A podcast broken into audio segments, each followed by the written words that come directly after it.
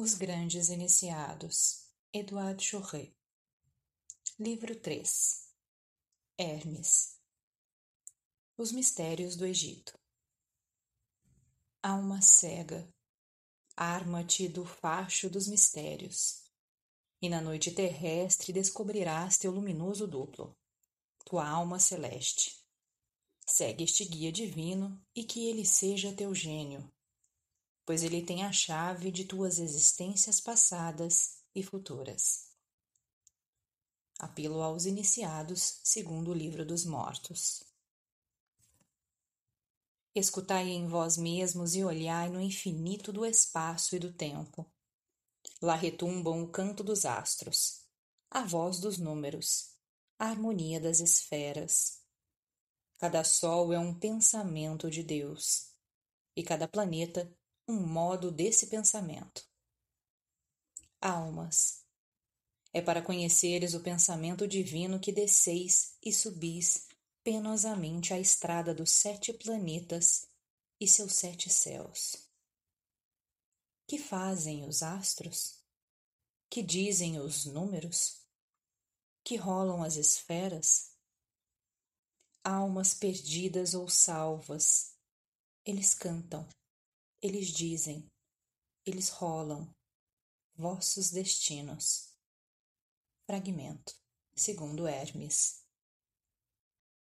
Os Grandes Iniciados, Eduardo Churret, Livro 3, Hermes. Os Mistérios do Egito. 1. A Esfinge.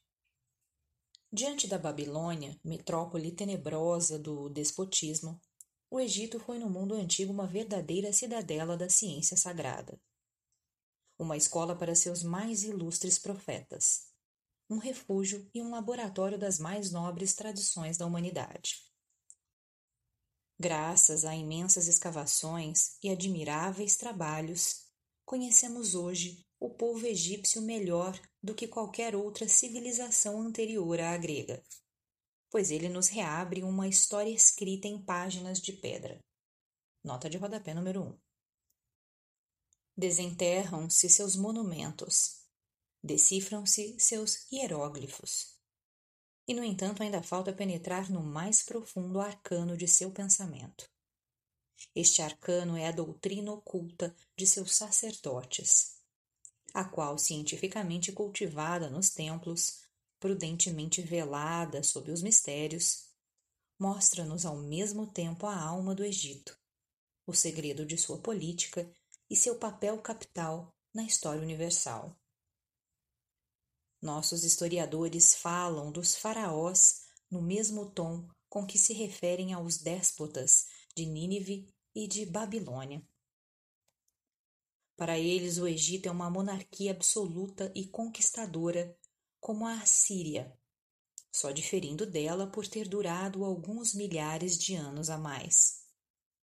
Teriam levado em consideração que na Assíria a realeza esmagou o sacerdócio, fazendo dele seu instrumento.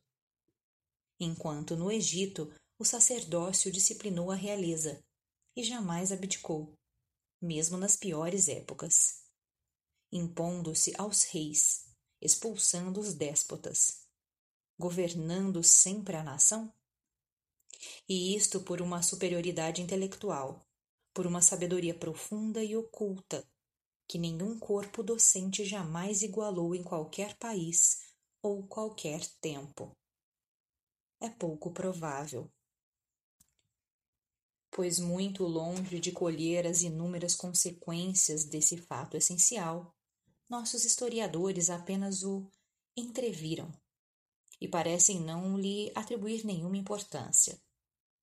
Todavia, não é necessário ser arqueólogo ou linguista para compreender que o ódio implacável entre a Assíria e o Egito provém de que esses dois povos representam no mundo dois princípios opostos e que o povo egípcio ficou devendo sua longa duração a uma estrutura religiosa e científica mais forte do que todas as revoluções. Desde a época ariana, através do período agitado que seguiu os tempos védicos, até a conquista persa e a época alexandrina, isto é, durante um lapso de mais de cinco mil anos. O Egito foi a fortaleza das mais puras e elevadas doutrinas, cujo conjunto constitui a ciência dos princípios e que se poderia chamar a ortodoxia esotérica da antiguidade. Cinquenta dinastias puderam suceder-se e o Nilo pôde carregar seus aluviões sobre cidades inteiras. A invasão fenícia pôde inundar o país e dele ser expulsa. Porém, em meio aos fluxos e refluxos da história, sob a idolatria aparente de seu politeísmo exterior, o Egito conservou o velho fundo de sua teologia oculta e sua organização sacerdotal.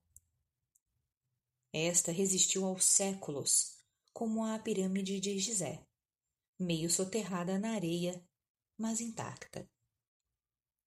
Graças a esta imobilidade de esfinge, guardando seu segredo, a esta resistência de granito, o Egito tornou-se o eixo em torno do qual evoluiu o pensamento religioso da humanidade, passando da Ásia para a Europa a Judéia, a Grécia, a Etrúria, igualmente almas de vida que formaram civilizações diversas. Mas onde colheram elas suas ideias mães, se não na reserva orgânica do velho Egito? Moisés e Orfeu criaram duas religiões opostas e prodigiosas. Uma com seu áspero monoteísmo, outra com seu politeísmo efervescente. Porém, em que molde se formou seu gênio? Onde encontrou a força, a energia, a audácia para reformar um povo semi-selvagem, como bronze numa fornalha, e o outro, a magia de fazer falar os deuses, como uma lira afinada, a alma de seus bárbaros encantados? Nos templos de Osíris, na antiga Tebas, que os iniciados chamavam de Cidade do Sol ou Arca Solar, porque ela continha a síntese da ciência divina e todos os segredos da iniciação. Todos os anos, no solstício de verão, quando caem as chuvas torrenciais da Abissínia, o Nilo muda de cor e adquire o tom de sangue a que se refere a Bíblia. O rio aumenta até o equinócio do outono, e esconde sob as vagas o horizonte de suas margens. Mas, de pé sobre seus planaltos graníticos, sob o sol deslumbrante, os templos talhados em rocha viva, as necrópolis, os pilões e as pirâmides refletem a majestade de suas ruínas no Nilo transformado em mar. Assim, o sacerdócio egípcio atravessou os séculos com sua organização e seus símbolos, os arcanos de sua ciência por longo tempo impenetráveis. Nesses templos, criptas e pirâmides, elaborou-se a famosa doutrina do Verbo Luz, da Palavra Universal, que Moisés encerrará em sua arca de ouro e da qual Cristo será a chama viva.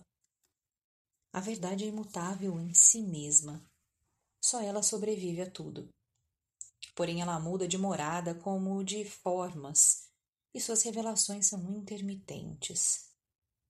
A luz de Osíris, que outrora iluminava para os iniciados as profundezas da natureza e as abóbodas celestes, extinguiu-se para sempre nas criptas abandonadas. Cumpriu-se a profecia de Hermes e Asclépio. Egito, Egito, não restarão de ti senão fábulas inacreditáveis para as futuras gerações.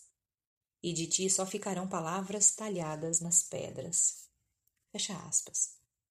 Entretanto, é um raio deste misterioso sol dos santuários que queremos fazer reviver, seguindo a via secreta da antiga iniciação egípcia, tanto quanto permite a intuição esotérica e a fugaz refração das eras.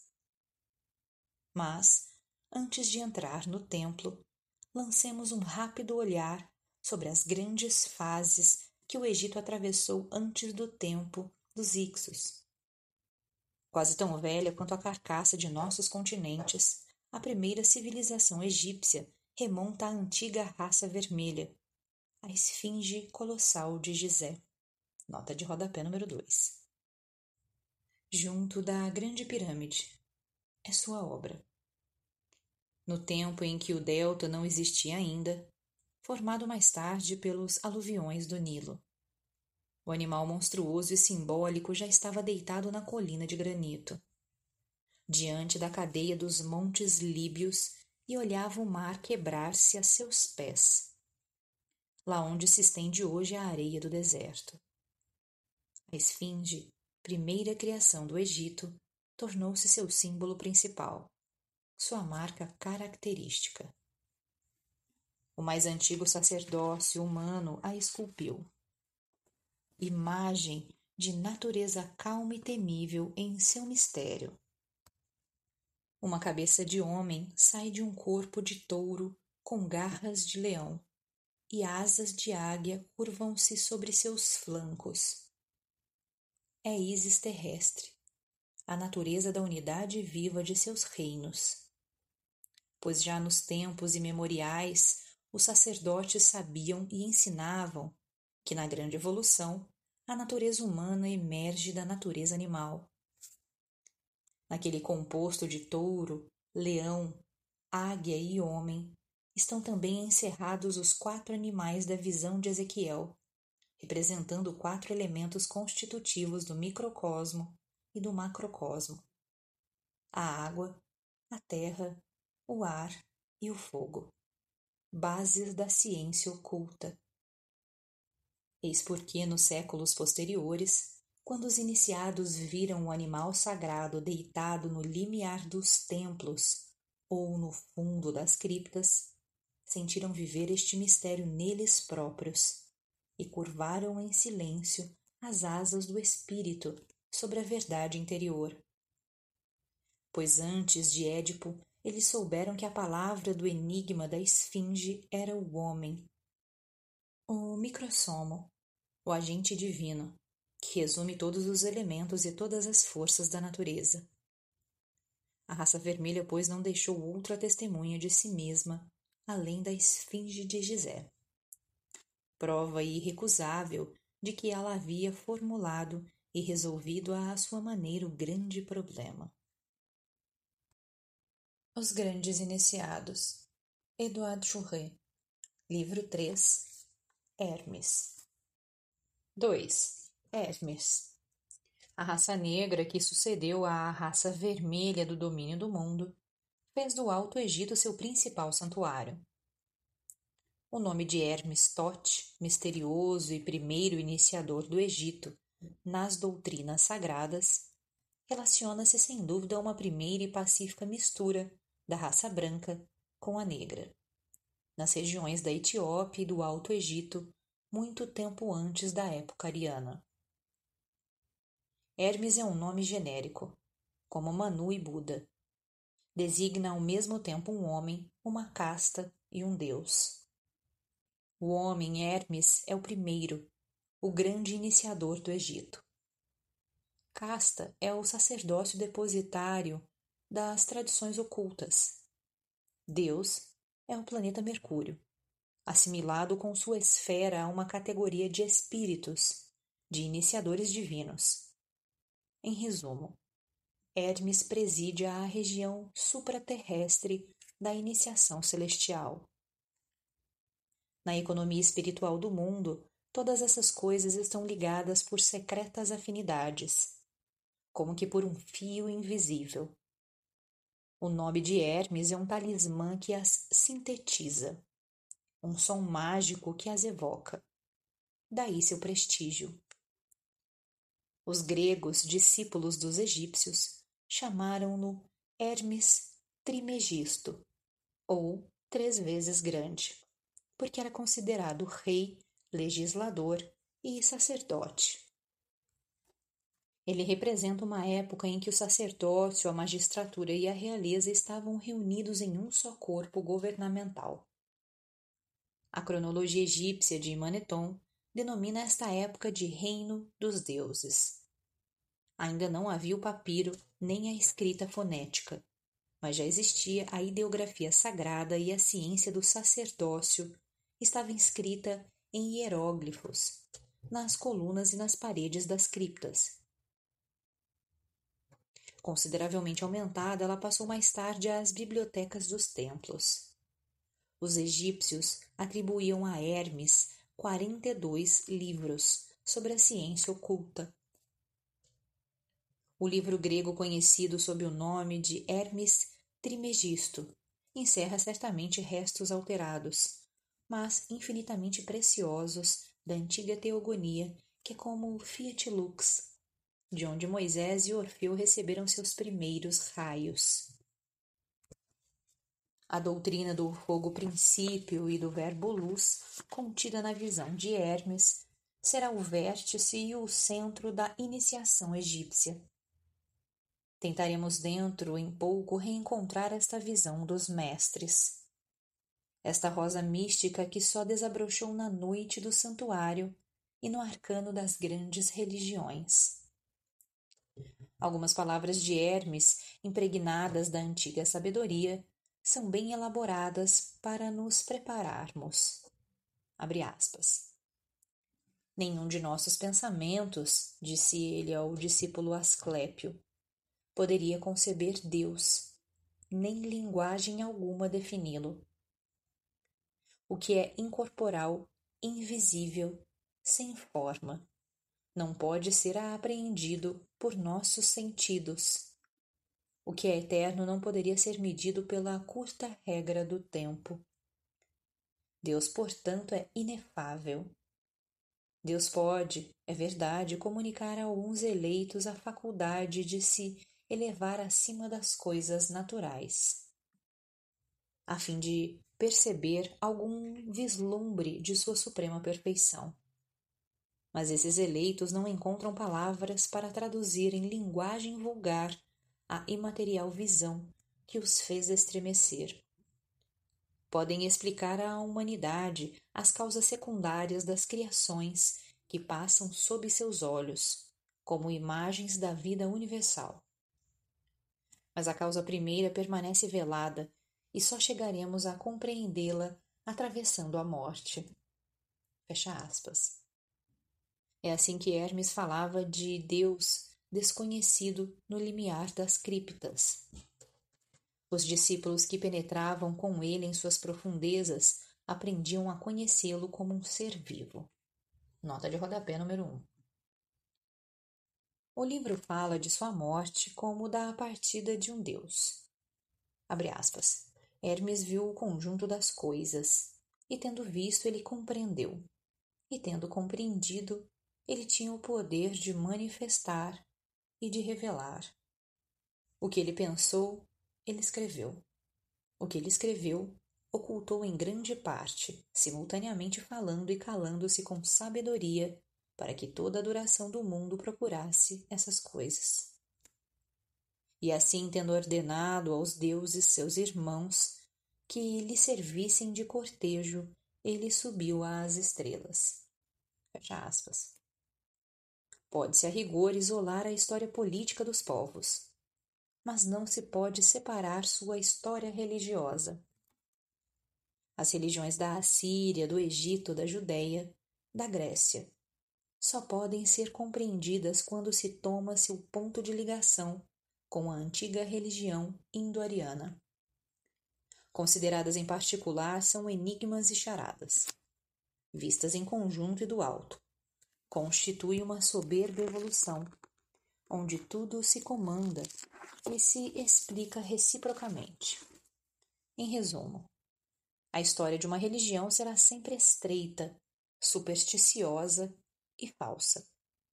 Nada existe de verdadeiro, a não ser a história religiosa da humanidade.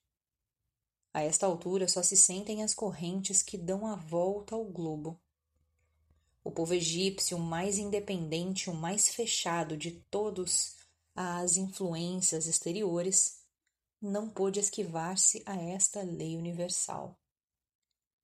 Cinco mil anos antes de nossa era, a luz de Rama, acesa no Irã, brilhou sobre o Egito e tornou-se a lei de Amon-Ra, o deus solar de Tebas. Essa constituição permitiu-lhe enfrentar muitas revoluções. Mênias foi o primeiro rei justo, o primeiro faraó executor daquela lei. Ele procurou não negar a antiga teologia do Egito, que também era a sua. Apenas confirmou-a e a fez desabrochar, a ela acrescentando uma organização social nova.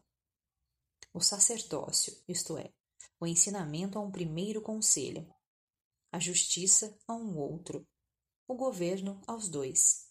A realeza foi concebida com sua delegação e submetida ao seu controle.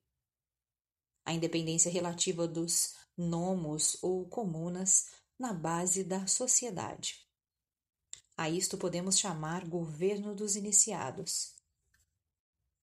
Seu princípio fundamental era uma síntese das ciências conhecidas sob o nome de Osíris, O-Sir-Is, o senhor intelectual. A grande pirâmide e o gnomo matemático são seu símbolo. O faraó que recebia seu nome iniciático no templo, que exercia a arte sacerdotal e real sobre o trono, era um personagem muito diferente do déspota assírio, cujo poder arbitrário apoiava-se no crime e no sangue o faraó era o iniciado coroado, ou pelo menos aluno e instrumento dos iniciados. Durante séculos, os faraós defenderão contra a Ásia que se tornara despótica e contra a Europa anárquica, a lei do carneiro, que representava então os direitos da justiça e da arbitragem internacional. Por volta do ano 2000 a.C., o Egito sofreu a crise mais terrível que um povo pode atravessar: a invasão estrangeira e uma semiconquista. A invasão fenícia era a consequência do grande cisma religioso asiático, que sublevara as massas populares, semeando a discórdia nos templos. Liderada pelos reis pastores chamados Ixos, essa invasão derramou seu dilúvio sobre o Delta e o Médio Egito. Os reis cismáticos traziam com eles uma civilização corrompida, indolência jônia, o luxo asiático, os costumes do harém, uma idolatria grosseira. A existência nacional do Egito estava comprometida. Sua intelectualidade em perigo sua missão universal ameaçada. Mas o Egito tinha uma alma de vida, isto é, um corpo organizado de iniciados, depositários da antiga ciência de Hermes e de Amon-Ra. O que fizeram eles? Retiraram-se para o fundo de seus santuários. Recolheram-se em si mesmos para melhor resistirem ao inimigo. Aparentemente, o sacerdócio se curvou diante da invasão e reconheceu os usurpadores que traziam a lei do touro e o culto do boi Apis. Entretanto, ocultos nos templos, os dois conselhos lá guardavam, como um depósito sagrado, sua ciência, suas tradições, a antiga e pura religião e com ela a esperança de uma restauração da dinastia nacional. Foi por essa época que os sacerdotes espalharam entre a multidão a lenda de Ísis e de Osíris, do desmembramento deste último e de sua próxima ressurreição através do filho, Horus, o qual reencontraria seus membros esparsos trazidos pelo Nilo. Excitou-se a imaginação da multidão mediante a pompa das cerimônias públicas. Manteve-se seu amor pela velha religião, representando-lhes as infelicidades da deusa, suas lamentações pela perda do esposo celeste e a esperança que tinha no filho, Horus, o divino mediador. Mas ao mesmo tempo, os iniciados julgaram necessário tornar a verdade esotérica inatacável ocultando-se sobre um tríplice véu. A difusão do culto popular de Ísis e de Osíris corresponde à organização interior e sábia dos pequenos e grandes mistérios, cercados de barreiras intransponíveis, de perigos terríveis. Inventaram-se provas morais. Exigiu-se o juramento do silêncio e a pena de morte foi rigorosamente aplicada contra os iniciados que divulgassem o mínimo detalhe dos mistérios. Graças a essa organização severa, a iniciação egípcia tornou-se não somente refúgio da doutrina esotérica, mas ainda cadinho de uma ressurreição nacional, a escola das futuras religiões. Enquanto os usurpadores coroados reinavam em Mênfis, Tebas preparava lentamente a regeneração do país. De seu templo, de sua arca solar, saiu o salvador do Egito, Amos, que expulsou os Ixos, após nove séculos de domínio, restaurando os direitos da ciência egípcia e da varonil religião de Osíris. Assim, os mistérios salvaram a alma do Egito da tirania estrangeira para o bem da humanidade. Pois naquela época era tal a força da sua disciplina, o poder de sua iniciação, que eles continham a melhor força moral e a mais alta seleção intelectual. A iniciação antiga repousava em uma concepção do homem ao mesmo tempo mais sadia e mais elevada do que a nossa. Nós dissociamos a educação do corpo, da alma e do espírito. Nossas ciências físicas e naturais, bastante avançadas em si mesmas, abstraem o princípio da alma e de sua difusão no universo. Nossa religião não satisfaz às necessidades da inteligência. Nossa medicina nada quer saber, nem da alma, nem do espírito. O homem contemporâneo procura o prazer sem a felicidade, a felicidade sem a ciência, e a ciência sem a sabedoria. A antiguidade não admitia semelhante separação. Em todos os domínios, ela levava em conta a tríplice natureza do homem. A iniciação era um treino gradual de todo ser humano rumo aos cumes vertiginosos do espírito, de onde se pode dominar a vida. Abre aspas. Para atingir o domínio, diziam os sábios de então, o homem tem necessidade de uma refundição total de seu ser físico, moral e intelectual. Ora, esta refundição só é possível mediante o exercício simultâneo da vontade, da intuição e do raciocínio. Por meio de sua completa concordância, o homem pode desenvolver suas faculdades até limites incalculáveis. A alma tem sentidos adormecidos. A iniciação os desperta. Através de um estudo aprofundado, uma aplicação constante, o homem pode colocar-se em comunicação consciente com as forças ocultas do universo. Através de um esforço prodigioso, ele pode atingir a percepção espiritual direta, abrir os caminhos do além e tornar-se capaz de se dirigir para lá. Somente então pode dizer que venceu o destino e conquistou aqui na terra sua liberdade divina. Somente então o iniciado pode tornar-se iniciador, profeta e teurgo, isto é, vidente e criador de almas. Porque somente aquele que comanda a si mesmo pode comandar os outros. Somente aquele que é livre pode libertar. Fecha aspas. Assim pensavam os iniciados antigos. Os maiores deles viviam e agiam de acordo com esse pensamento.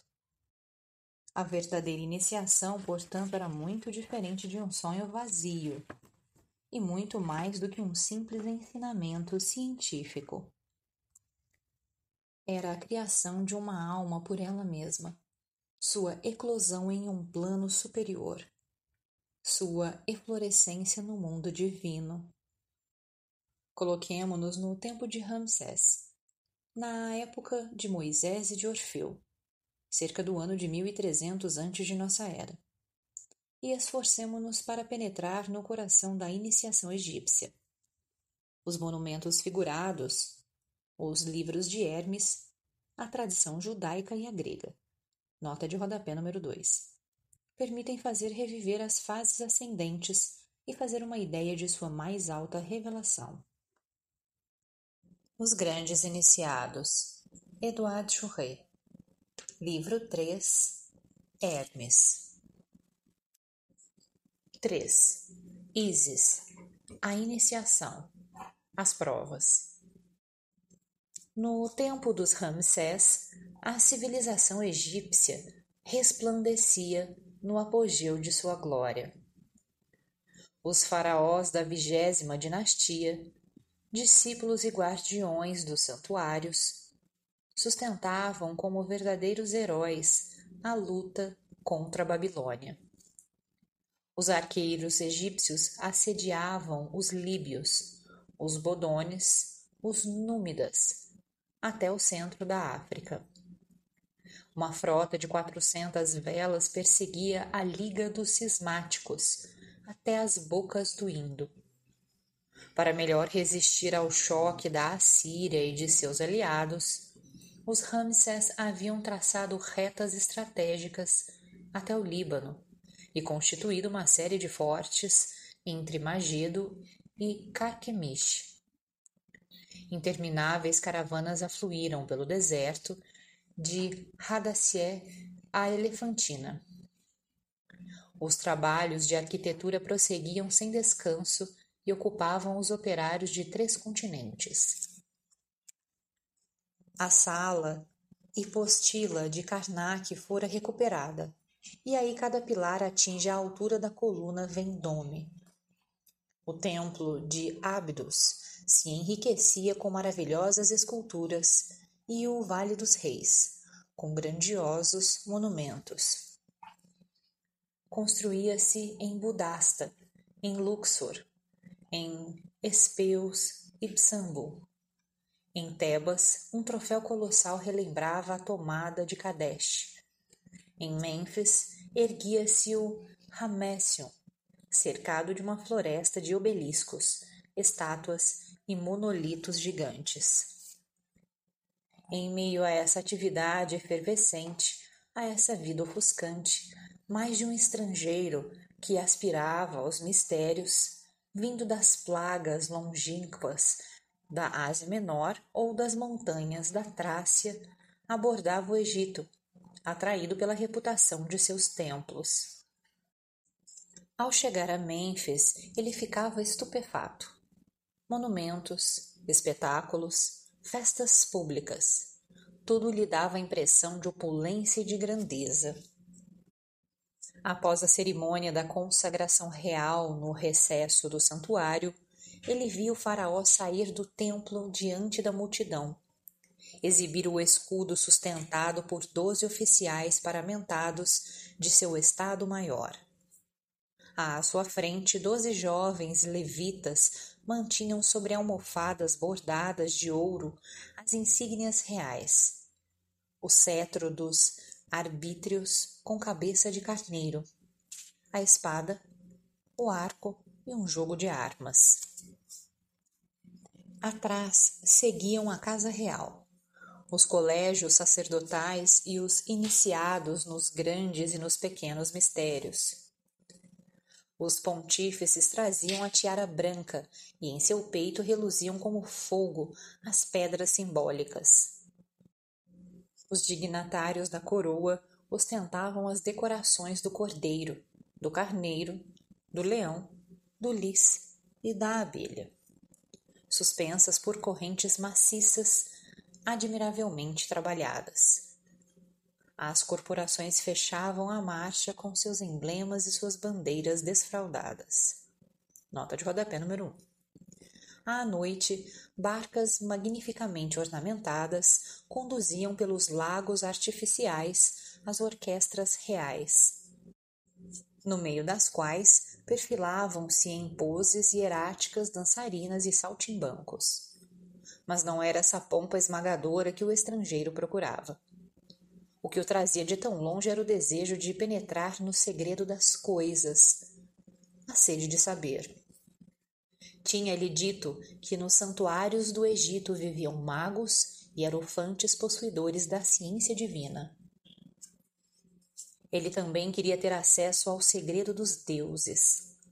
Ouvira falar por um sacerdote de seu país do livro dos mortos, de seu rolo misterioso que se colocava sob a cabeça das múmias como um viático e que, segundo os sacerdotes de Amon-Ra, narrava em linguagem simbólica a viagem de além-túmulo da alma. O estrangeiro a acompanhara com ávida curiosidade e um certo estremecimento interior mesclado de dúvida, essa longa viagem da alma após a vida. Sua expiação em uma região ardente, a purificação do seu invólucro sideral, o encontro com o mau piloto sentado na barca com a cabeça virada. E o bom piloto que olha de frente. O companheiro diante dos quarenta e dois juízes terrestres, sua justificação por Tote, e finalmente sua entrada e sua transfiguração na luz de Osíris.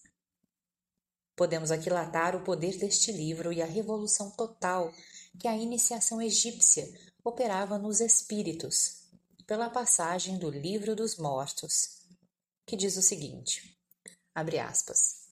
Este capítulo foi achado em Hermópolis, em escrita azul sobre uma laje de alabastro, aos pés do deus Tote, Hermes, no tempo do rei Mencara, pelo príncipe Atastef, quando ele viajava para inspecionar os templos. Ele transportou a pedra para o templo real.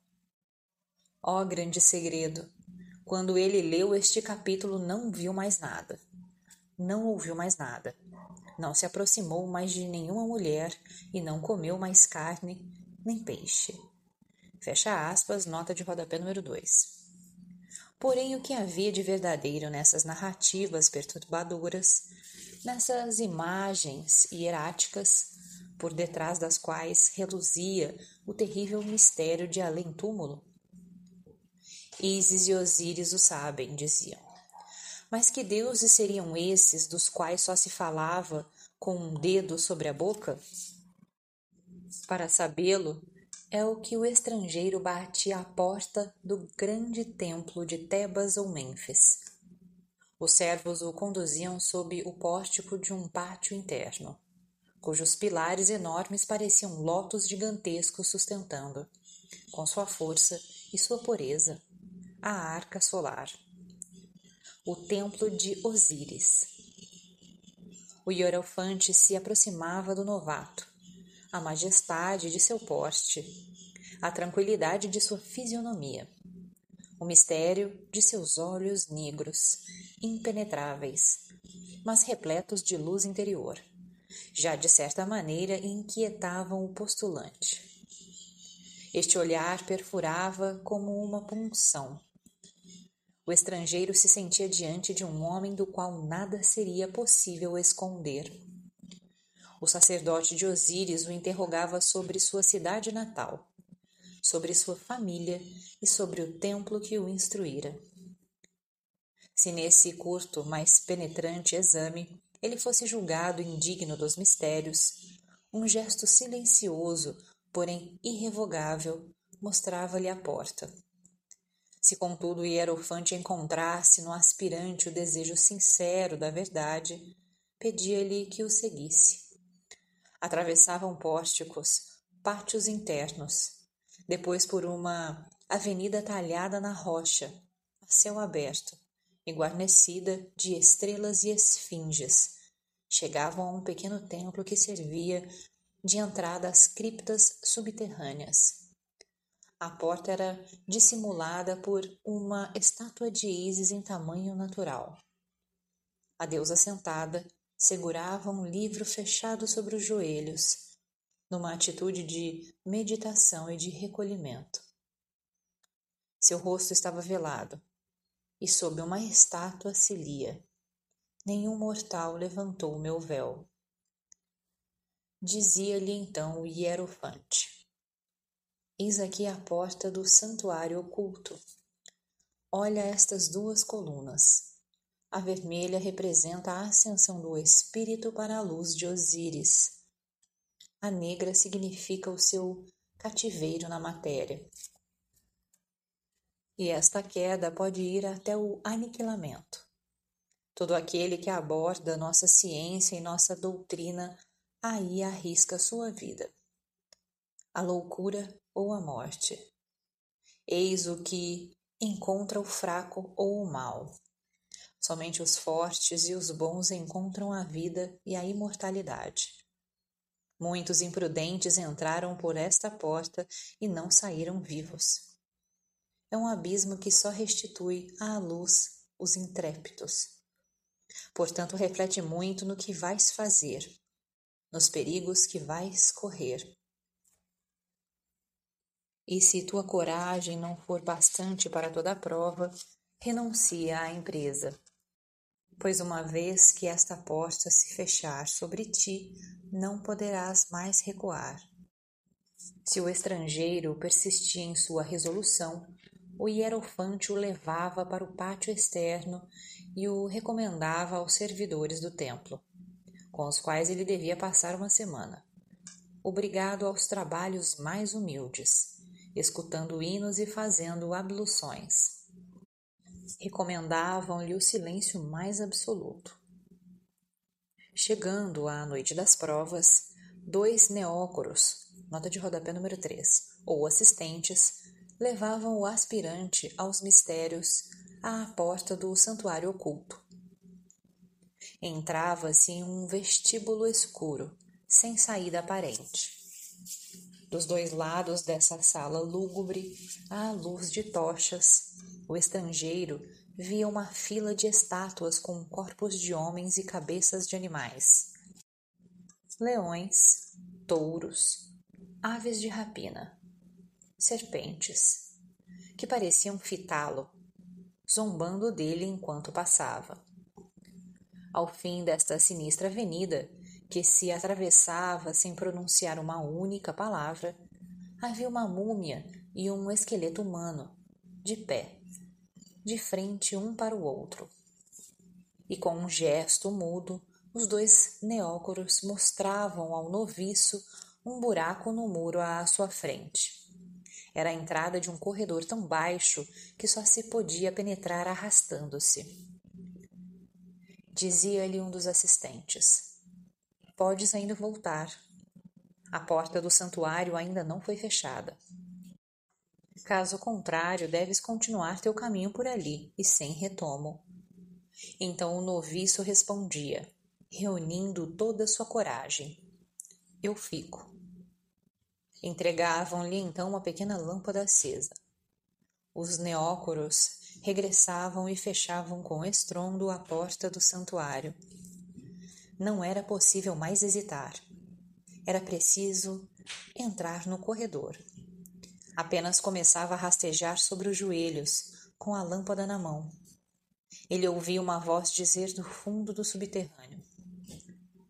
Abre aspas. Aqui morrem os loucos que cobiçaram a ciência e o poder. Fecha aspas. Graças a um maravilhoso efeito acústico, essa frase era repetida sete vezes por meio de ecos distanciados. Era preciso avançar, todavia. O corredor se alargava, mas descia em rampa cada vez mais inclinada. Enfim, o viajante destemido se encontrava diante de um funil que terminava num buraco. A escada de ferro lá se perdia. O noviço aí se arriscava. No último degrau, seu olhar sobressaltado desaparecia num poço assustador. Sua pobre lâmpada de nafta, que ele apertava convulsivamente com a mão trêmula, projetava uma luz difusa nas trevas sem fundo. O que fazer? Acima dele, o retorno era impossível. Para baixo, a queda na escuridão, na noite aterradora. Nessa angústia, ele percebia uma fenda à esquerda. Agarrado à escada com uma das mãos e com a outra focalizando a lâmpada, ele aí via degraus. Outra escada. Era a salvação. Para ela se atirava, subia e escapava do abismo. A escada, furando a rocha como uma verruma, subia em espiral. No fim, o aspirante esbarrava numa grande de bronze que dava para uma larga galeria, sustentada por enormes cariátides. Nos intervalos na parede viam-se duas fileiras de pinturas simbólicas. Havia doze de cada lado, suavemente iluminadas por lâmpadas de cristal que as belas cariátides seguravam. Um mago chamado Pastóforo, guardião dos símbolos sagrados, abria a grade ao noviço e o acolhia com um sorriso benevolente. Felicitava-o por ter felizmente vencido a primeira prova. Depois, conduzindo-o através da galeria, explicava-lhe as pinturas sagradas. Embaixo de cada uma dessas pinturas havia uma letra e um número. Os vinte e dois símbolos representavam os vinte e dois primeiros arcanos e constituíam o alfabeto da ciência oculta, quer dizer, os princípios absolutos, as chaves universais que, aplicadas pela vontade, tornam-se a fonte de toda a sabedoria e de todo o poder. Esses princípios se fixavam na memória pela correspondência com as letras da linguagem sagrada e com os números que se ligam a estas letras. Cada letra e cada número exprime nessa linguagem uma lei ternária, tendo sua repercussão no mundo divino, no mundo intelectual e no mundo físico. Assim como o dedo que tange uma corda da lira faz ressoar uma nota da gama e vibrar todas as suas harmonias, assim também o espírito que contempla todas as virtualidades de um número a voz que profere uma letra com a consciência de seu alcance evoca um poder que repercute nos três mundos. É assim que a letra A, que corresponde ao número 1, exprime no mundo divino. Ser absoluto de onde emanam todos os seres. No mundo intelectual, a unidade. Fonte e síntese dos números.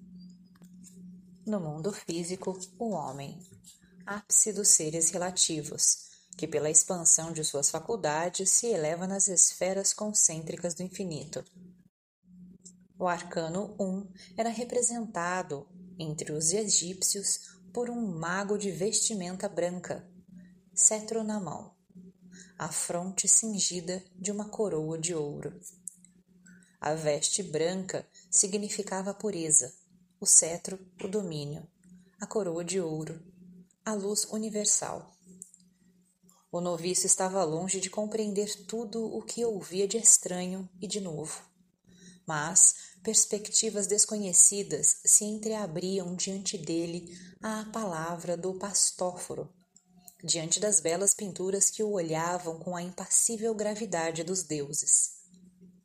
Atrás de cada uma delas, ele vislumbrava, por meio de revelações, uma série de pensamentos e de imagens subitamente evocadas. Pela primeira vez, ele pressentia o interior do mundo através da cadeia misteriosa das causas.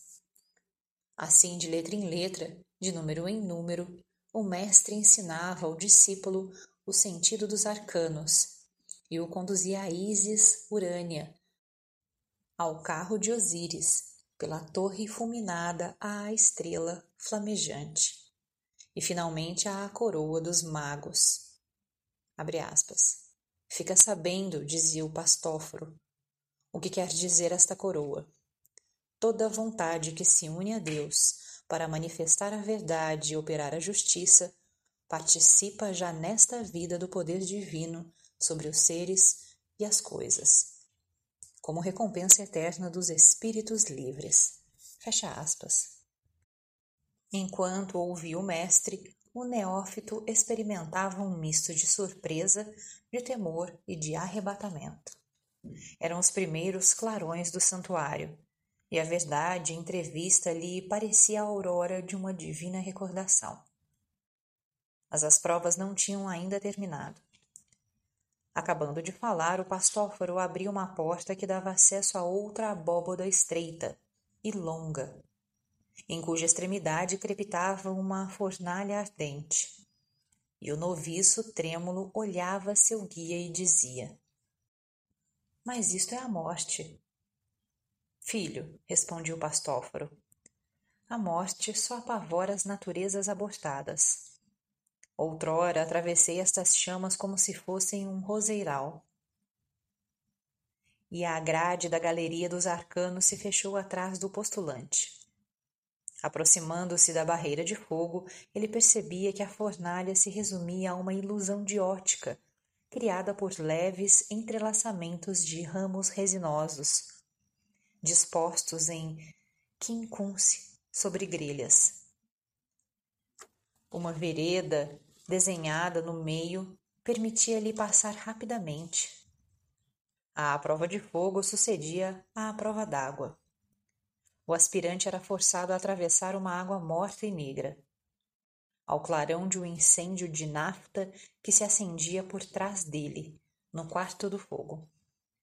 Depois disto, dois assistentes o conduziam, todo trêmulo ainda, a uma gruta obscura onde se via apenas um leito macio, misteriosamente iluminado pela meia luz de uma lâmpada de bronze suspensa na abóboda. Secavam-lhe o corpo, faziam-lhe massagem com essências aromáticas, vestiam-no de fino linho e deixavam-no só, depois de lhe terem dito: repousa e espera o hierofante. O noviço estendia os membros cansados sobre o tapete suntuoso do leito. Depois das emoções diversas por que passara, esse momento de calma lhe parecia doce. As pinturas sagradas que via, todas aquelas figuras estranhas, as esfinges, as cariátides, voltavam à sua imaginação. Porém, por que uma daquelas pinturas se repetia como uma alucinação? Ele revia obstinadamente o arcano 10, representado por uma roda suspensa sobre seu eixo entre duas colunas. De um lado sobe Hermanubis, o gênio do bem, belo como um jovem efebo. Do outro, Tifon, o gênio do mal, com a cabeça baixa, se precipita no abismo, entre os dois, acima da roda, está sentada uma esfinge segurando na garra uma espada. O vago som de uma música lasciva que parecia partir do fundo da gruta desvanecia aquela imagem. Eram sons leves e indefinidos, de um langor triste e penetrante.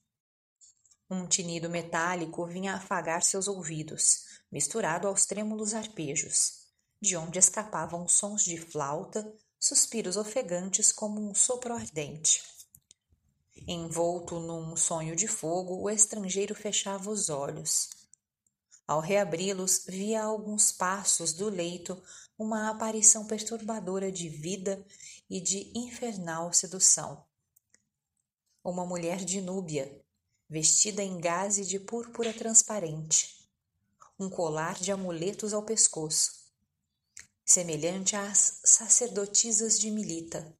Lá estava, de pé, cobrindo-o com o olhar e segurando com a mão esquerda uma taça coroada de rosas.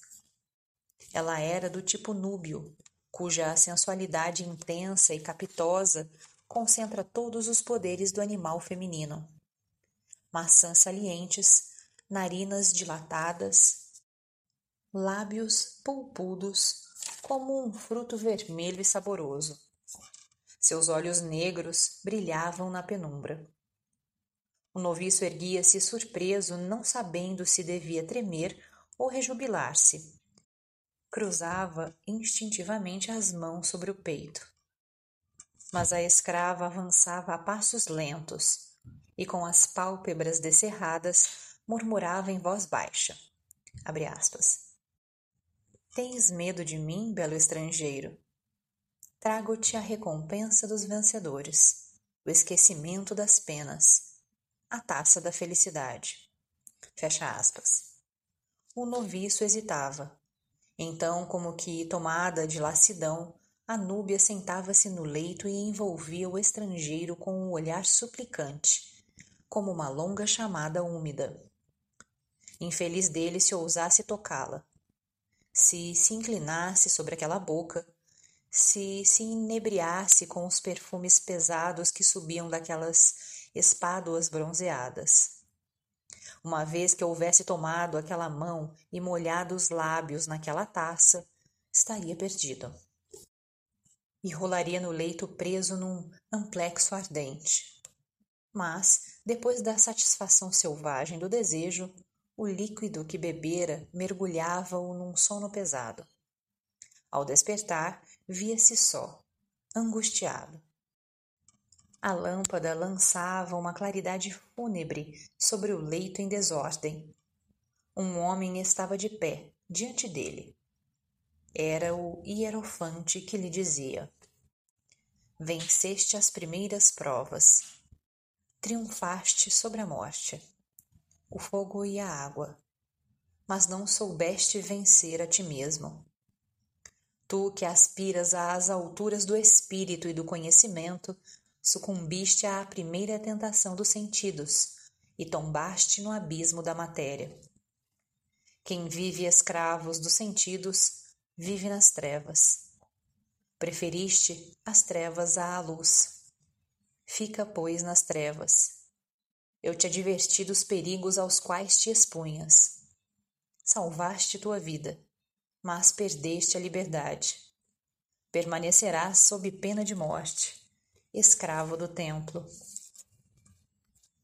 Se ao contrário o aspirante houvesse derramado a taça e repelido a tentadora, doze neócoros armados de tochas vinham cercá-lo para conduzi-lo triunfalmente ao santuário de Ísis, onde os magos em semicírculo e vestidos de branco aguardavam-no em assembleia plenária. No fundo do templo, esplendidamente iluminado, ele percebia a estátua colossal de Ísis em metal fundido. Uma rosa de ouro ao peito e coroada de um diadema de sete raios de luz. Trazendo nos braços o filho Horus, Diante da deusa, o hierofante vestido de púrpura recebia o neófito, e sob as mais terríveis imprecações, mandava-o fazer o juramento do silêncio e da submissão. Então, saudava-o em nome de toda a assembleia como irmão e como um futuro iniciado. Diante desses augustos mestres, o discípulo de Ísis acreditava-se em presença dos deuses, dignificado acima de si mesmo. Pela primeira vez, ele penetrava na esfera da verdade. Os Grandes Iniciados, Eduardo Chouret, Livro 3 Hermes 4 Osíris, a morte e a ressurreição. No entanto, o noviço não fora além do limiar da iniciação, pois começavam agora os longos anos de estudo e de aprendizagem. Antes de chegar à Isis Ucrânia, ele devia conhecer a Isis terrestre, instruir-se nas ciências físicas e androgônicas. Seu tempo se dividia entre as meditações em sua cela, o estudo dos hieróglifos nas salas e nos pátios do templo, tão vasto quanto uma cidade, e as lições dos mestres. Ele aprendia a ciência dos minerais e das plantas, a história do homem e dos povos, a medicina, a arquitetura e a música sacra. Nessa longa aprendizagem, ele não devia somente conhecer, mas transformar-se, ganhar força por meio da renúncia. Os sábios antigos acreditavam que o homem somente possui a verdade se ela se tornar uma parte do íntimo de seu ser, um ato espontâneo da alma. Durante aquele profundo trabalho de assimilação, o discípulo era deixado sozinho consigo mesmo. Os mestres não o ajudavam em nada, e muitas vezes ele se espantava com sua frieza e indiferença. Vigiavam-no com atenção. Submetiam-no a regras inflexíveis. Exigiam dele obediência absoluta, mas não lhe revelavam nada além de certos limites. Ante suas inquietações e perguntas, respondiam-lhe: Espera e trabalha. Vinham-lhe então revoltas súbitas, arrependimentos amargos, suspeitas horríveis, Teria ele se tornado escravo de impostores audaciosos da magia negra, que subjulgavam sua vontade para um fim infame? A verdade fugia. Os deuses o abandonavam. Ele estava só e prisioneiro do templo. A verdade tinha-lhe aparecido sob a figura de uma esfinge. Agora a esfinge lhe dizia: Eu sou a dúvida e a besta alada, com sua cabeça de mulher impassível e suas garras de leão, transportava-o para dilacerá-lo na areia ardente do deserto. Porém, a esses pesadelos sucediam horas de calma e de pressentimento divino. Ele compreendia então o sentido simbólico das provas que atravessara ao entrar no templo. Porque, ai, poço sombrio em que ele quase caíra era menos negro do que a insondável verdade. O fogo que a atravessara era menos temível do que as paixões que queimavam ainda sua carne. A água gelada e tenebrosa onde tivera de mergulhar era menos fria do que a dúvida em que seu espírito naufragava e se arruinava nas horas más. Em uma das salas do templo se estendiam em duas filas aquelas mesmas pinturas sagradas, cujo sentido tinham-lhe explicado na cripta durante a noite das provas, e que representavam os vinte e um arcanos. Esses arcanos que se deixavam entrever no limiar da ciência oculta eram as próprias colunas da teologia. Mas era preciso ter atravessado toda a iniciação para compreendê-los. Depois nenhum dos mestres tornara a falar-lhe deles. Permitiam-lhe somente passear naquela sala, meditar sobre aqueles sinais. Ele aí passava longas horas solitárias, por aquelas figuras castas como a luz, graves como a eternidade, e invisível e impalpável verdade se infiltrava lentamente no coração do neófito na muda sociedade daquelas divindades silenciosas e sem nome, cada uma das quais parecia presidir a uma esfera da vida, ele começava a experimentar algo de novo. Primeiro, uma descida ao fundo do seu ser, depois, uma espécie de desligamento do mundo que o fazia pairar acima das coisas.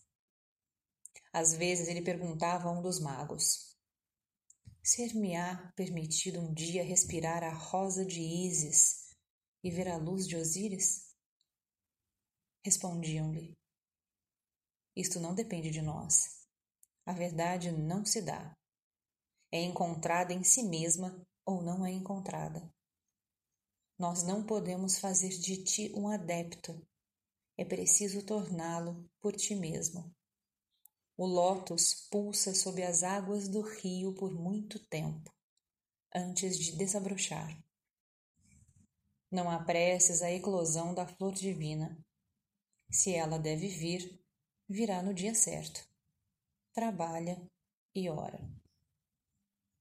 E o discípulo voltava aos estudos, às meditações, com uma alegria triste ele sentiu o encanto austero e suave daquela solidão que passava como um sopro do ser dos seres. Assim corriam os meses, os anos, ele percebia operar-se em si uma transformação lenta, uma metamorfose completa. As paixões que haviam assediado sua juventude se afastavam como sombras e os pensamentos que o acometiam agora sorriam-lhe como amigos imortais. O que ele experimentava, por momentos, era o desaparecimento de seu eu terrestre e o nascimento de um outro eu, mais puro e mais etéreo. Com esse sentimento, acontecia-lhe prosternar-se diante dos degraus do santuário fechado.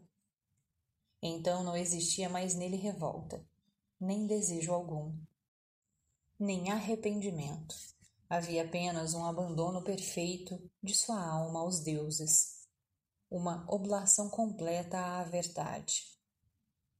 Ó oh, Isis, dizia ele em sua prece, uma vez que minha alma não é mais do que uma lágrima de teus olhos, que ela caia como orvalho sobre as outras almas, e que morrendo eu sinta seu perfume subir em tua direção.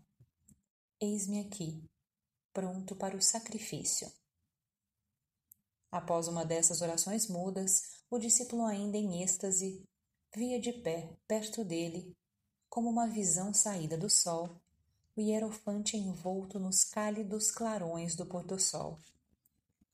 O mestre parecia ler todos os pensamentos do discípulo, penetrar todo o drama de sua vida interior, e dizia-lhe: Filho, aproxima-se a hora em que a verdade ser-te-á revelada. Tu já a pressentiste descendo ao fundo de ti mesmo e aí encontrando a vida divina. Vais entrar na grande, na inefável comunhão dos iniciados. És digno dela pela pureza do coração, pelo amor da verdade e a força da renúncia. Mas ninguém transpõe a soleira de Osíris sem passar pela morte e pela ressurreição. Nós te acompanharemos até a cripta. Não tenhas medo, pois já és um de nossos irmãos. No crepúsculo, os sacerdotes de Osíris, empunhando tochas, acompanhavam o novo adepto a uma cripta baixa, sustentada por quatro pilares assentados sobre esfinges. Em um canto se encontrava aberto um sarcófago de mármore, nota de rodapé número 1. Um e o hierofante o advertia: Nenhum homem escapa à morte, e toda alma viva está destinada à ressurreição. O adepto passa vivo pelo túmulo, para desta vida entrar na luz de Osíris. Deita-te, pois, neste sarcófago e espera a luz. Nesta noite atravessarás a porta do terror e alcançarás os umbrais do mestrado. O adepto deitava-se no sarcófago aberto. O hierofante estendia a mão sobre ele, para abençoá-lo. E o cortejo dos iniciados se afastava em silêncio da sepultura. Uma pequena lâmpada deixada no chão ilumina ainda, com sua luz incerta, as quatro esfinges que sustentam as colunas atarracadas da cripta um coro de vozes profundas se faz ouvir, baixo e velado. De onde vem ele? É o canto dos funerais. Ele termina. A lâmpada lança um derradeiro clarão. Depois se extingue completamente. O adepto está só nas trevas. O frio do sepulcro cai sobre ele e congela-lhe todos os membros passa gradualmente pelas sensações dolorosas da morte e cai em letargia. Sua vida desfila diante dele em quadros sucessivos, como algo irreal, e sua consciência terrestre torna-se cada vez mais vaga e difusa. Mas à medida que sente seu corpo se dissolver, a parte etérea e fluida de seu ser se desprende. Ele entra em êxtase que ponto brilhante e longínquo é este que aparece imperceptível no fundo negro das trevas? Ele se aproxima, aumenta, transforma-se numa estrela de cinco pontas, cujos raios têm todas as cores do arco-íris e que lança nas trevas descargas de luz magnética. Agora é um sol que o atrai na brancura de seu centro incandescente Será a magia dos mestres que produz essa visão? Será o invisível que se torna visível? Será o presságio da verdade celeste? a estrela flamejante da esperança e da imortalidade, ela desaparece. E em seu lugar, um botão de flor desabrocha na noite. Uma flor imaterial, mas sensível e dotada de uma alma. Abre-se diante dele como uma rosa branca, desabrocha suas pétalas, e ele vê tremularem suas folhas vivas e avermelhar-se seu cálice inflamado. Será a flor de Ísis, a rosa mística da sabedoria que encerra o amor em seu coração? Mas eis que de repente ela se evapora como uma nuvem de perfumes. Então, aquele que estava em êxtase se sente inundado num sopro quente e acariciante. E depois de ter tomado formas caprichosas a nuvem se condensa e se transforma numa figura humana. É a figura de uma mulher, a Isis, do santuário oculto, porém mais jovem, sorridente e luminosa. Um véu transparente a envolve em espiral e seu corpo brilha, revelando-se. Segurando um rolo de papiro, ela se aproxima docemente Inclina-se sobre o iniciado deitado no túmulo e lhe diz: Eu sou a tua irmã invisível, tua alma divina, e este é o livro da tua vida. Ele contém páginas repletas de tuas existências passadas e páginas brancas das futuras. Um dia desenrolarei todas diante de ti. Agora tu me conheces chama-me e eu virei. E enquanto ela fala, brota-lhe dos olhos um raio de ternura, presença de uma reprodução evangélica, promessa inefável do divino, fusão maravilhosa no impalpável além. Mas tudo se rompe, a visão se desfaz, uma dilaceração atroz e o adepto se sente precipitado em seu corpo como um cadáver. Volta ao estado de letargia consciente. Círculos de fogo apertam-lhe os membros. Um peso terrível comprime seu cérebro. Ele desperta.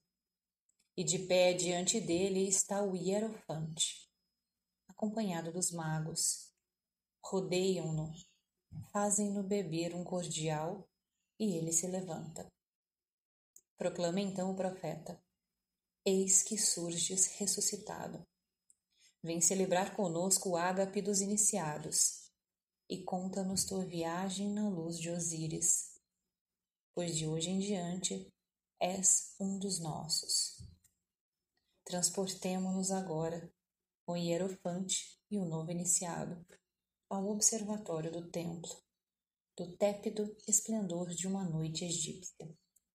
Lá o chefe do templo fazia, ao adepto recente, a grande revelação, narrando-lhe a visão de Hermes. Essa visão não estava escrita em nenhum papiro.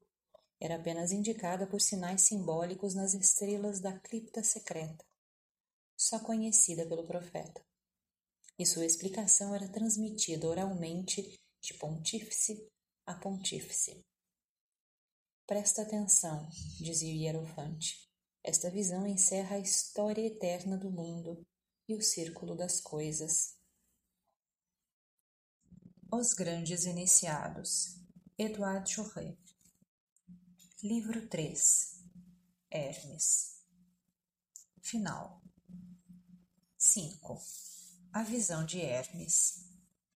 Consultar nota de rodapé número 1. Abre aspas. Um dia Hermes adormeceu após ter refletido sobre a origem das coisas. Um pesado torpor apoderou-se do corpo, mas à medida que o corpo se entorpecia, seu espírito se elevava nos espaços. Então teve a impressão de que um ser imenso, sem forma determinada, o chamava pelo nome. Atemorizado, Hermes pergunta: Quem és tu? Eu sou Osíris, a inteligência soberana e posso revelar todas as coisas. O que desejas? Contemplar a origem dos seres, ó divino Osíris, e conhecer Deus. Será satisfeito. Logo Hermes sentiu-se inundado por uma luz deliciosa. Aquelas ondas diáfanas passavam as formas encantadoras de todos os seres. Porém, repentinamente, trevas assustadoras e de forma sinuosa desceram sobre ele. Hermes mergulhou num caos úmido, cheio de fumaça e de um lúgubre rugido. Então uma voz se elevou do abismo. Era o grito da luz. Logo um fogo sutil lançou-se das profundezas úmidas e ganhou as alturas etéreas. Hermes subiu com ele e se reviu nos espaços. O caos clareava no abismo. Coros de astros ressoavam sobre sua cabeça. E a voz da luz enchia o infinito. E Osíris perguntou a Hermes, acorrentado em seu sonho e suspenso entre o céu e a terra: Compreendeste o que viste? Não, respondeu Hermes. Pois bem, vai compreender. Acabas de ver toda a eternidade. A luz que viste primeiro é a inteligência divina que contém todas as coisas em potência e encerra os modelos de todos os seres. As trevas em que mergulhaste a seguir é o mundo material onde vivem os homens da terra. Mas o fogo que viste brotar das profundezas é o Verbo divino. Deus é o Pai, o Verbo é o Filho, sua união é a vida. Comentou Hermes. Que sentido maravilhoso abriu-se para mim. Não vejo mais com os olhos do corpo, mas com os do espírito. Como é possível isto? Osíris respondeu: Filho do pó, isto é porque o Verbo está em ti. O que em ti ouve, vê, age é o próprio Verbo, o fogo sagrado, a palavra criadora. Então disse Hermes: Já que é assim, deixa-me ver a vida dos mundos, o caminho das almas, de onde o homem vem e para onde vai. Que seja feito segundo o teu desejo. Hermes tornou-se mais pesado do que uma pedra e rolou pelos espaços como uma aerólito Finalmente viu-se no cume de uma montanha. Era noite. A terra sombria e nua. Seus membros pareciam-lhe pesados como ferro. E ouviu a voz de Osíris. Ergue os olhos e olha. Então Hermes viu um espetáculo maravilhoso. O espaço infinito, o céu estrelado o envolvia com as sete esferas luminosas com um só olhar, Hermes percebeu os sete céus dispostos sobre sua cabeça como sete globos transparentes e concêntricos, cujo centro sideral ele ocupava. O último tinha como circuito a Via Láctea. Em cada esfera girava um planeta acompanhado de um gênio de forma, signo e luz diferentes enquanto Hermes, deslumbrado, contemplava sua florescência esparsa e seus majestosos movimentos. A voz lhe disse: Olha, escuta e compreende. Estás vendo as sete esferas de toda a vida. Através delas se efetua a queda das almas e sua ascensão. Os sete gênios são sete raios do Verbo Luz Cada um deles comanda uma esfera do espírito, uma fase da vida das almas.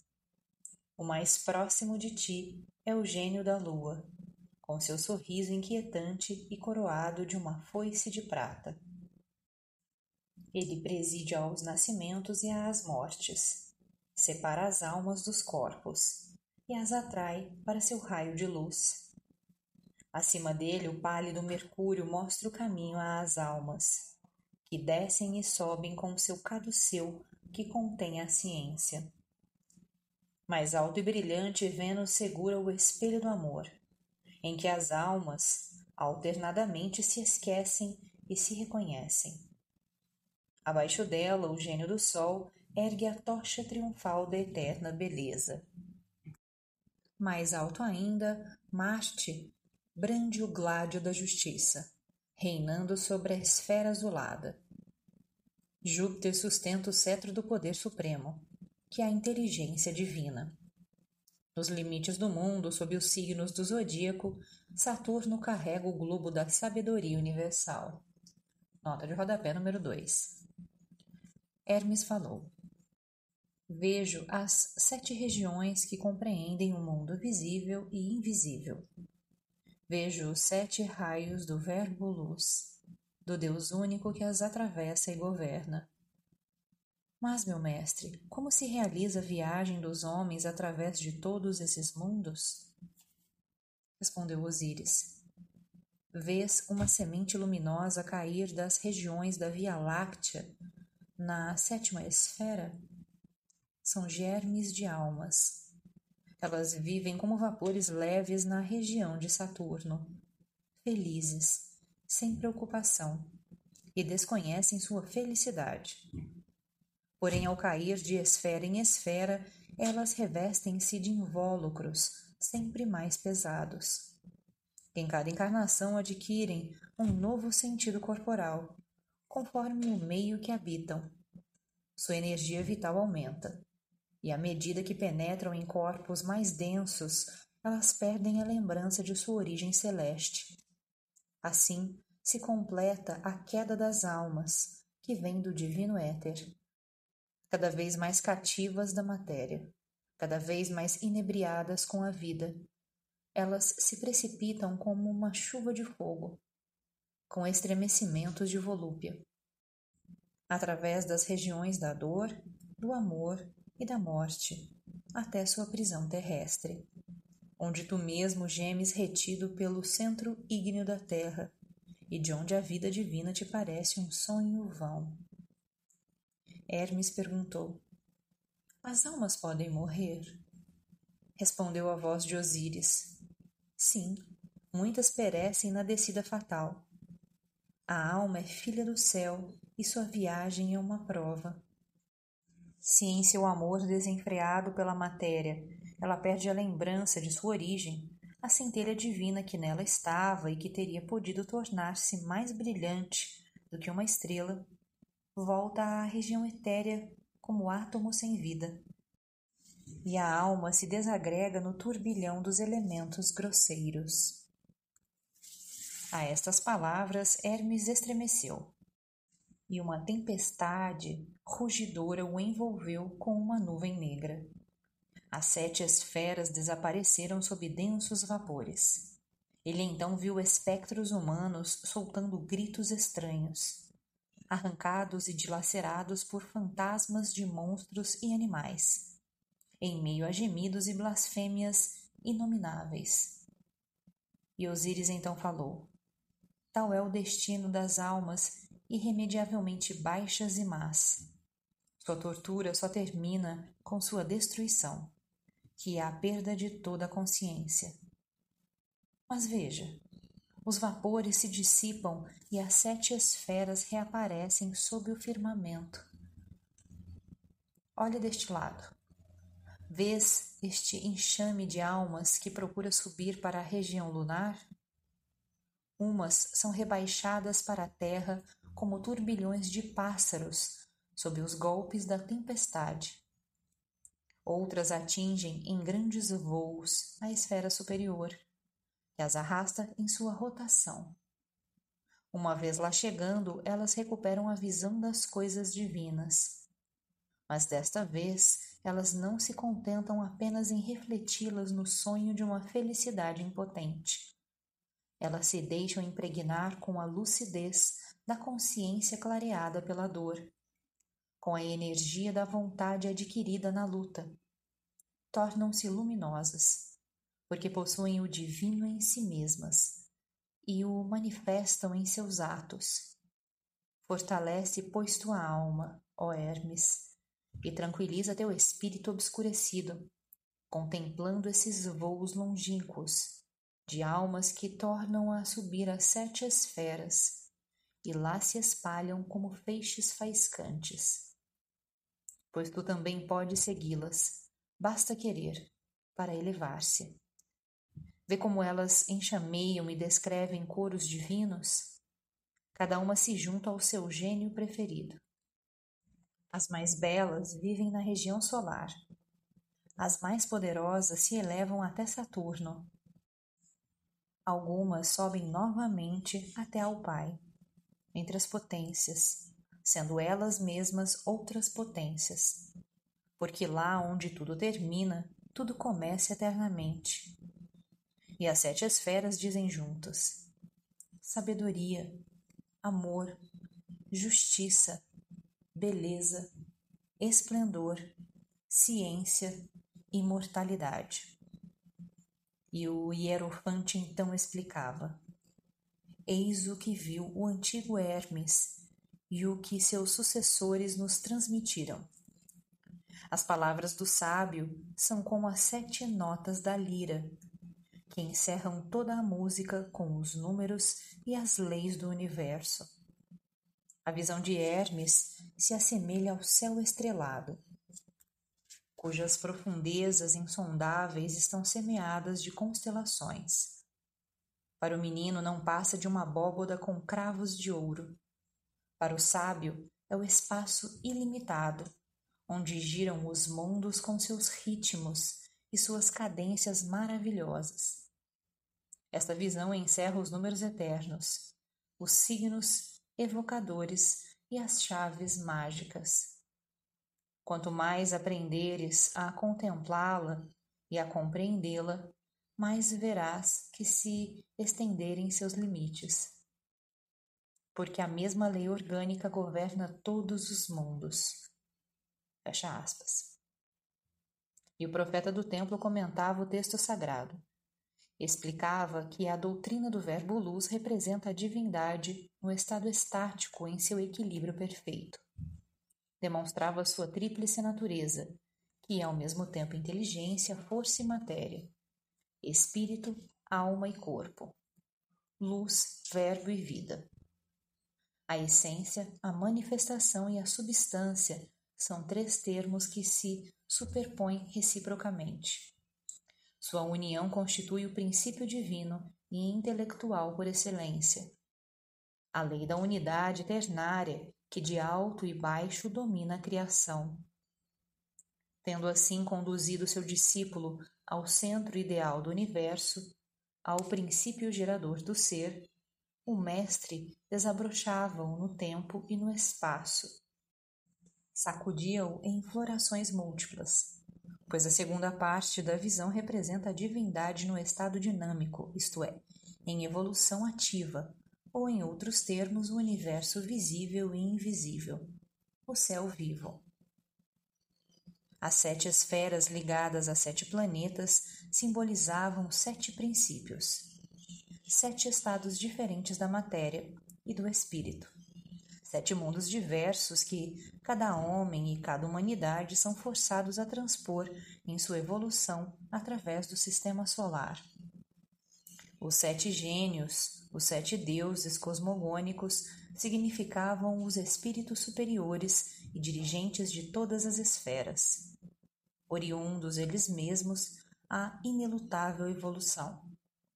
Cada grande deus era, portanto, para o iniciado antigo, o símbolo e o modelo de legiões de espíritos que reproduziam seu tipo sob mil variantes, e que de sua esfera podiam exercer uma ação sobre o homem e sobre as coisas terrestres.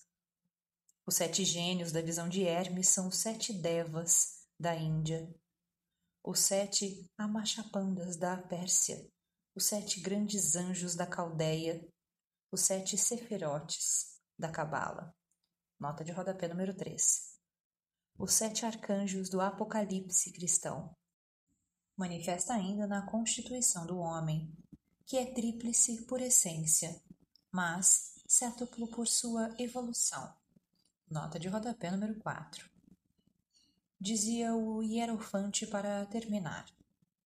Assim penetraste no limiar do grande arcano.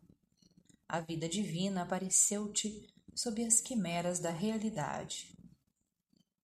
Hermes te fez conhecer o céu invisível, a luz de Osíris, o deus oculto do universo, que respira por dez milhões de almas, anima os globos errantes e os corpos em ação.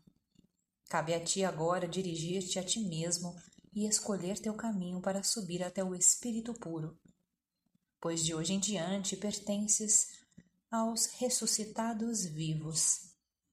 Não te esqueças de que há duas chaves principais da ciência. Eis a primeira. Abre aspas. O exterior é como o interior das coisas. O pequeno é como o grande. Só há uma única lei, e aquele que trabalha é um. Nada é pequeno, nada é grande na economia divina. Fecha aspas. Eis a segunda, abre aspas. Os homens são deuses mortais, e os deuses são homens imortais. Fecha aspas. Feliz daquele que compreende essas palavras, porque possui a chave de todas as coisas. Lembra-te de que a lei do mistério dissimula a grande verdade o total conhecimento só pode ser revelado aos nossos irmãos que passaram pelas mesmas provas que nós. É preciso regular a verdade segundo as inteligências, disfarçá-la com um véu para os fracos, porque ela torná-los-ia loucos, ocultá-las dos maus que dela só podem apreender fragmentos, dos quais fariam armas de destruição encerra-a em teu coração e que ela fale por tuas obras. A ciência será tua força, a fé tua espada e o silêncio tua armadura infrangível. As revelações do profeta de Amon-Ra, que abriam a um novo iniciado tão vastos horizontes sobre si mesmo e sobre o universo, sem dúvida alguma produziam profunda impressão quando feitas no observatório de um templo de Tebas, na calma lúcida de uma noite egípcia. Os pilares e os tetos e os terraços brancos dos templos dormiam a seus pés, entre os maciços negros dos nopais e dos tamarineiros. À distância, grandes monolitos, estátuas colossais dos deuses. Estavam assentados como juízes incorruptíveis sobre seu lago silencioso.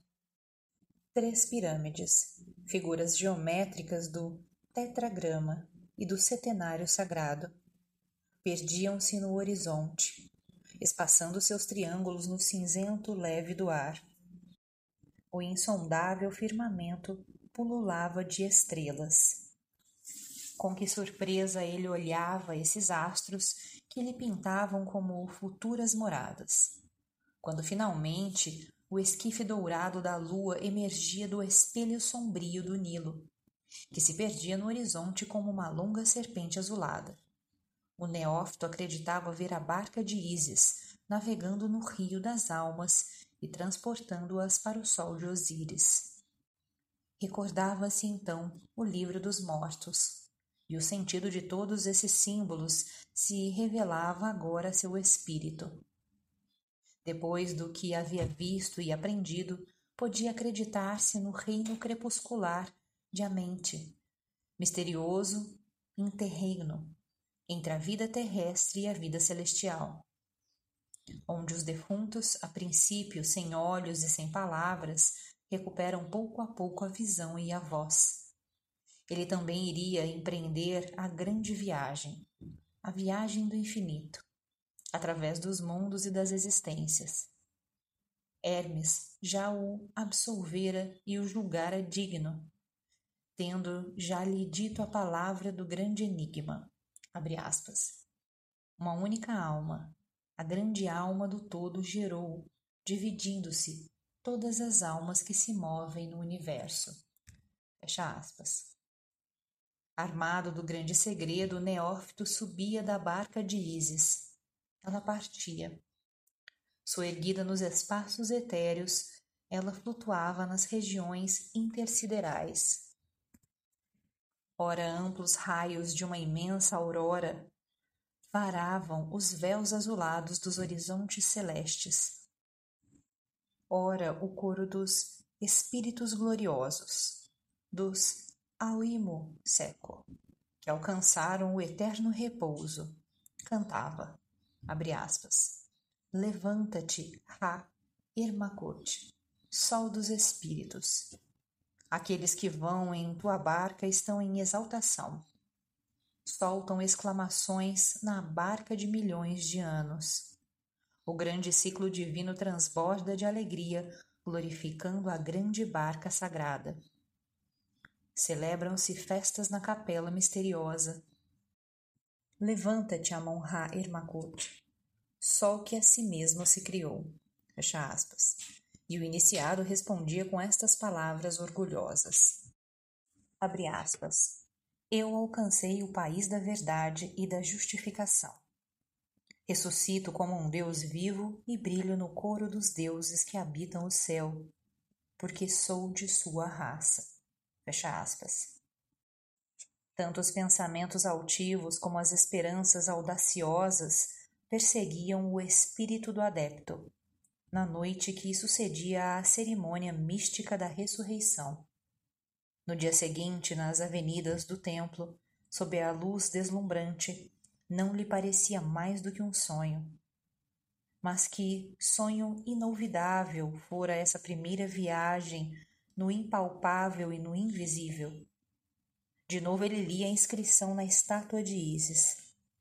Nenhum mortal levantou meu véu. Uma ponta do véu soerguera-se, todavia, mas para a tornar a cair em seguida, e ele despertara na terra dos túmulos. Ah, como estava longe do fim sonhado! Quão longa é a viagem na barca dos milhões de anos! Pelo menos ele entrevira o alvo final, mesmo que sua visão do outro mundo fosse apenas um sonho, um esboço infantil de sua imaginação ainda repleta das vaidades da terra Poderia ele duvidar dessa outra consciência que ele sentira eclodir dentro de si, desse duplo misterioso, desse eu celestial que lhe aparecera em sua beleza astral como uma forma viva e que falara durante o sono? Seria uma alma gêmea? Seria seu gênio ou apenas um reflexo do íntimo de seu espírito, um pressentimento de seu ser futuro? maravilha e mistério. Com certeza seria uma realidade, e se essa alma não fosse a sua, seria verdadeira. O que não faria ele para reencontrá-la? Vivesse ele milhões de anos e não esqueceria esta hora divina em que vira seu outro eu, puro e radiante. Nota de rodapé número 5. Terminar a iniciação. O adepto estava consagrado sacerdote de Osíris.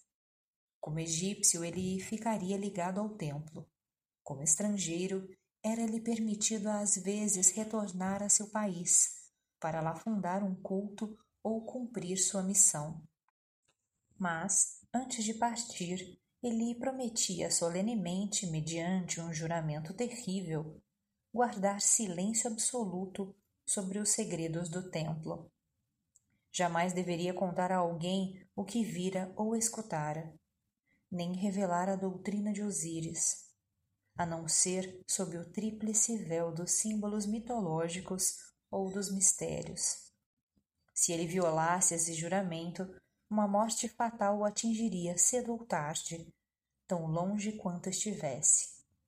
O silêncio tornara-se o escudo de sua força regressando às plagas da Jônia, à sua turbulenta cidade, sob o choque das paixões furiosas, naquela multidão de homens que vivem como insensatos, ignorando-se a si mesmos.